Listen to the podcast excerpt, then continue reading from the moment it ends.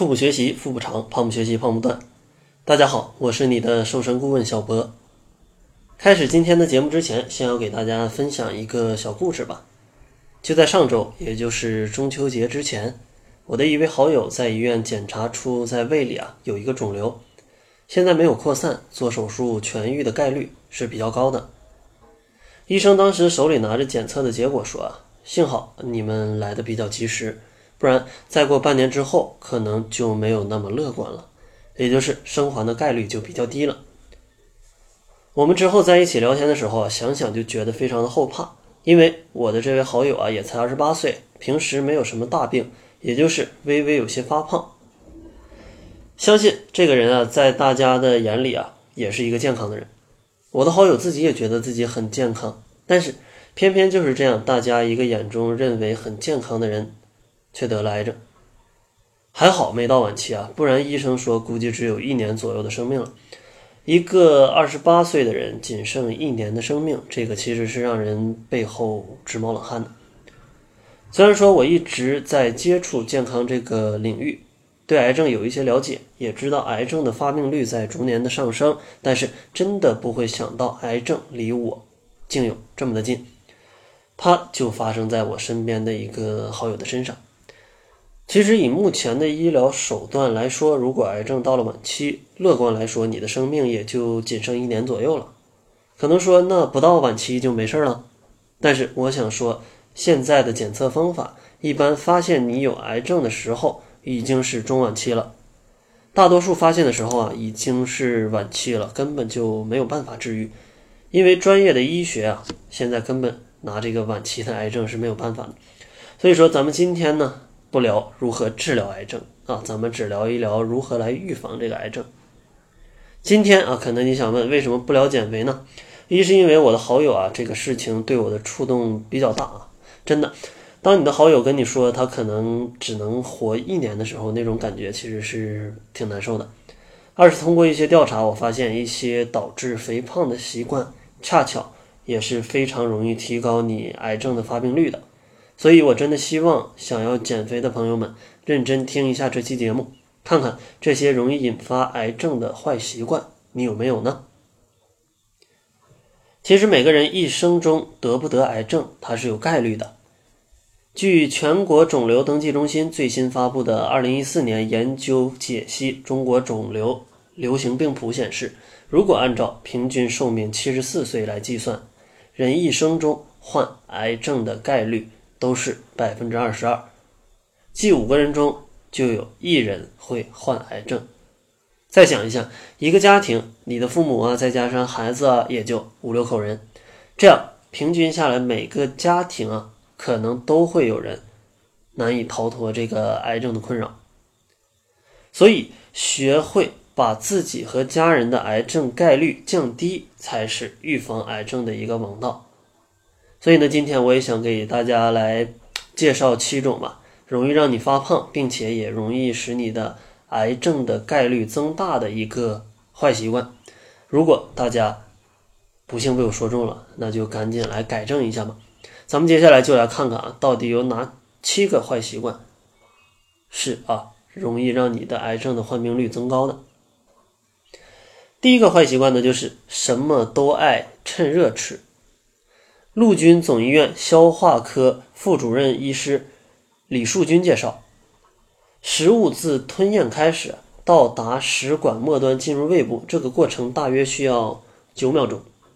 九秒对于我们人体本身运行来说呀，已经是一个很长的时间了。如果你把超过六十五摄氏度的这种滚烫的食物吞下去啊，这就意味着你每吃一口，我们的食道都要经过。九秒这种被烫的梦魇，烫食烫饮容易灼伤这个上消化道的黏膜，从而呢可以诱发癌症。这个六十五度是什么概念呢？就可能你在涮火锅，刚涮完了，没吹两口你就吃了，这个就可能是六十五度。其实往往生活当中啊，这个超过六十五度的食物还是蛮多的，比如说刚蒸出来的饺子啊，刚煮的饺子啊，汤圆什么的，都容易啊引发这种问题。所以说，这个食物的温度过高，它就会灼伤你的食道的这个黏膜，然后并使它坏死，长期下去呢，可能就会出生一些部位的一个癌变。此外呢，一些调查表明，在新疆的这个哈萨克族人啊，常喝这种滚烫的奶茶，还有喜欢喝功夫茶呀。太行山区的这些人也喜欢喝这种大碗的烫粥。目前这些地区啊，它都是成为一个食管癌、口腔癌的一个高发区。专家建议，食物或饮料如果觉得烫，千万别急着往下咽。带馅儿的食物，可能外面不烫，但是里面烫，吃的时候要尤其的当心。然后第二个坏习惯呢，就是爱吃肉不爱吃菜，大鱼大肉吃不够，蔬菜水果吃的少，其实已经成为了现在人的这种一个通病。千万别小看这一个生活习惯带来的危害。首先，由着性子吃，它会造成肥胖。近年来的研究表明，肥胖和乳腺癌、前列腺癌等多种癌症都有关。其次，蔬菜水果含有很多的膳食纤维，它们能促进肠道蠕动，带走有害物质。经常不吃蔬菜水果，就会加患这种结肠癌的风险。再次，只吃肉不吃蔬菜，还会导致缺乏维生素。研究显示，缺乏胡萝卜素，肺癌发病率要高七倍；缺乏维生素 A。患肺癌、胃癌的可能性都很大。叶酸与维生素 B2 的缺乏也是食管癌高发的一个重要原因。所以要保证身体的需要啊，每天应该吃四百克以上的蔬菜，吃肉呢不要超过一百五十克，体积也就相当于两副扑克牌的那个大小。其实粗茶淡饭才是远离这些癌症的一个最好的办法，但是往往现代的人啊都没办法粗茶淡饭。然后第三个坏习惯呢，就是常常熬夜晚睡。英国科学家癌症研究中心研究了世界各地的一千余名三十到五十岁的癌症患者，发现呢，百分之九十九点三的人常年熬夜，凌晨之后才会休息。熬夜一方面造成生物钟的紊乱，另一方面呢，夜间灯光会破坏人体褪黑素的一个形成。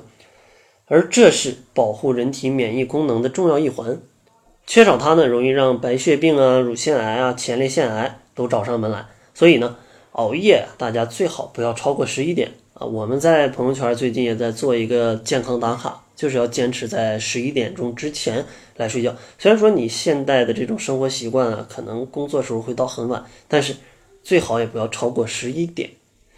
然后第四个坏习惯呢，就是常吃剩饭剩菜。扬子晚报曾报道，扬州一家三口因常吃剩饭剩菜，相继患上胃癌和肠癌。江苏省苏北人民医院中医科医师潘凡介绍，这一家三口相继患上消化道癌症，主要与经常吃一些剩饭剩菜的饮食习惯有关。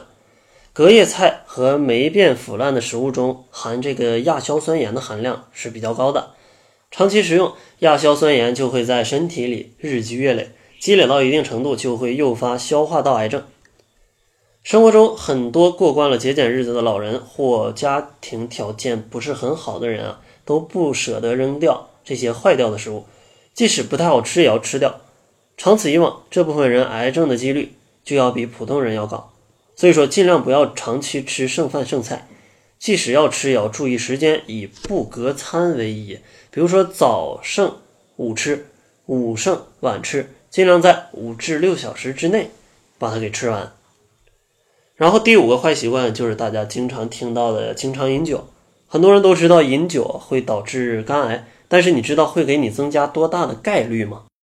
大量研究表明，百分之五十八的肝癌是喝酒喝出来的。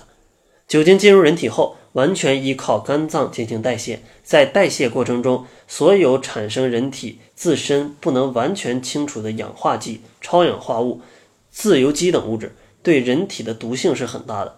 如果长期饮酒，就会使肝细胞反复发生脂肪变性、坏死和再生，导致肝硬化，最终转化为肝癌。由肝硬化转化为肝癌的比例其实是高达百分之七十的。很多人觉得少喝一点活血化瘀有益健康，其实并非如此。研究发现，即使每天喝二十五克酒精，嗯，也就是一两白酒吧，这个适量也会导致多种癌症的风险明显增加。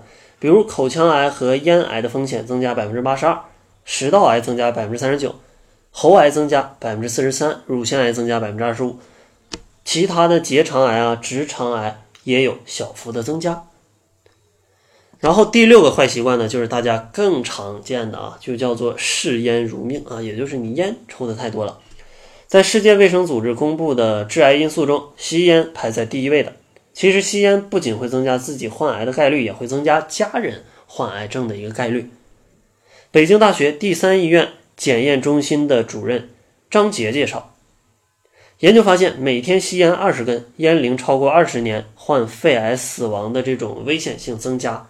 二十倍，与吸烟者共同生活的这个女性患肺癌的概率比常人高出六倍。女性吸烟患肺癌的危险性更大，是男性吸烟者的一点九倍。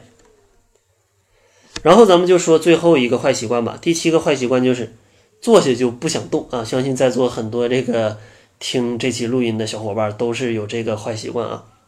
上班一坐就坐一天。回家就陷在沙发里不想动，千万别以为久坐的危害只有啊这个颈椎病啊，还有什么脊椎啊会受到损伤。德国医学专家指出，人体免疫细胞的数量随活动量的增加而增加，久坐的人体内免疫细胞减少，大大增加你患癌的一个几率。日本医学家发现，胃癌患者大多平时都是吃的太饱和久坐不动。美国研究表明，久坐的人比常运动的人患结肠癌的概率可能性要高百分之四十到百分之五十，男性还容易罹患前列腺癌。所以，工作两个小时，你必须起来活动十五分钟以上，而且建议你在晚饭后可以适当的出去散散步，甚至啊，如果有可能的话，大家也可以慢跑啊、骑自行车啊，做一些这种有氧运动。大家可以发现。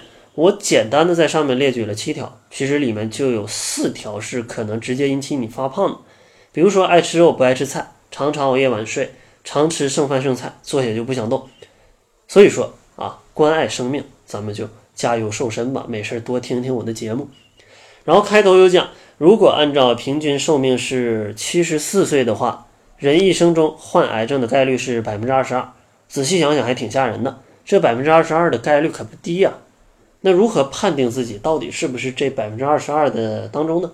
或者如何判定自己在每年患癌症的概率有多少？如果这个都不知道，那你怎么预防呢？那到底应该如何知道自己是否患有癌症呢？一位在肿瘤医院的一个好友啊，他有跟我讲，因为这个事情之后，我也有向他请教啊，这个有没有一些什么可以预防的检测的一些办法？他跟我讲，目前医院有三种常规检测癌症的方法。分别是滴血芯片检测、基因检测和 PET-CT 检测。我简单为你转述一下这个专业医生的一个介绍啊，可能并不是很准确，但是能尽快的让你来了解一下这三种检测方式，它大概是什么样的。首先来说滴血芯片检测，其实这个检测是临床上用来早期发现肿瘤用的比较多的一个技术方法，但是在五十多年的医疗实践表明里啊。该方法的大规模的应用并没有降低癌症的发病率和死亡率，原因就是肿瘤标志物的发现，肿瘤的时间还不够早，它的发现离临床肿瘤只相差半年到一年。这项检测的价格呢是几百到数千不等，然后呢工作日呢大概是需要一个工作日的检测时间。然后第二种方方法呢叫做基因检测，只是筛查你体内的基因中哪块基因容易突变。未来身体哪个器官是癌症的易发部位？但是其实也是一种比较尴尬的检测吧。打个比方，通过基因检测发现你未来十年里患乳腺癌的概率有百分之八十七，嗯，这个风险挺高的。但是到底哪年得癌症呢？无法得知啊，你只能再去测。像这个安吉丽娜·朱莉啊。她就是因为家庭的遗传啊，她这个患乳腺癌和卵巢这个癌的一个概率是非常高的。他去检测，他患乳腺癌的概率好像是百分之七十多，具体的数字我忘了，但是反正非常高。然后他就把这个双乳的乳腺给切除了，之后再去检测，那他的概率就比较低。但是对于一个正常人，可能并不能像他做的这么极端啊。你如果检测出来，你可能也不能下这么大的决心把某一块儿给给给切掉。所以说这个方法。对于大家来讲，还是觉得有有一点尴尬的。然后这个检测的价格呢，一般在几万元吧。然后时间呢，需要三到五个工作日。然后第三种常用的方法呢，就是一个 PET CT 啊，而其中相对准确的跟前面两种比呢，就应该叫这个 PET CT 了。它是一个断层扫描的检测方法，就其实可以理解为给你身体拍个片儿。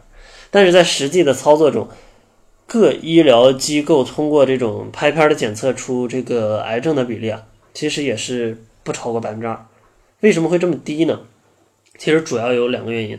第一个呢，就是因为在身体内位置较深的一个肿瘤，当肿瘤的直径小于一厘米的时候，常规的身体检测以及影像学检查不可能都查得出来，因为肿瘤太小了嘛。差不多也就是一百万个癌细胞啊，就有一厘米大小。但是如果你到一百万的时候你还查不出来，那这个时候已经是接近这个癌症的一个中期了。如果你还查不出来，那可能这个治愈的可能性也就很少。然后第二个原因就是，再比如说肿瘤它隐匿在你嗯心脏的前方或者是后方，因为这个拍这个拍片啊，它可能藏在这个阴影里面，与这个心脏的纵隔阴影重叠，也会导致你这个 X 线漏诊。因此呢，让我们错过了这个最早的诊断和治疗。这项 PET CT 的检测呢，差不多是一万元左右，然后时间呢，差不多是在三个工作日。耐心的你听到这儿，可能发现啊，这些看似高大上的检测，其实对癌症的一个检测和预防也不能起到非常有效的作用。要么不能准确判断何时可能患癌症，要么就是发现的太晚，癌症已经不可逆转。那么应该如何有效的检测和预防癌症这个杀手呢？今天小博就告诉你一种可以在三到五分钟就可以检测出你患癌症概率的方法，而且经过两万多人临床的测试，准确率是高于百分之九十的。添加我们的微信 jf 小博，减肥的首拼加小博的全拼，回复检测即可获取。记得回复检测。好了，这就是这期节目的全部了。感谢您的收听。作为您的私家瘦身顾问，很高兴为您服务。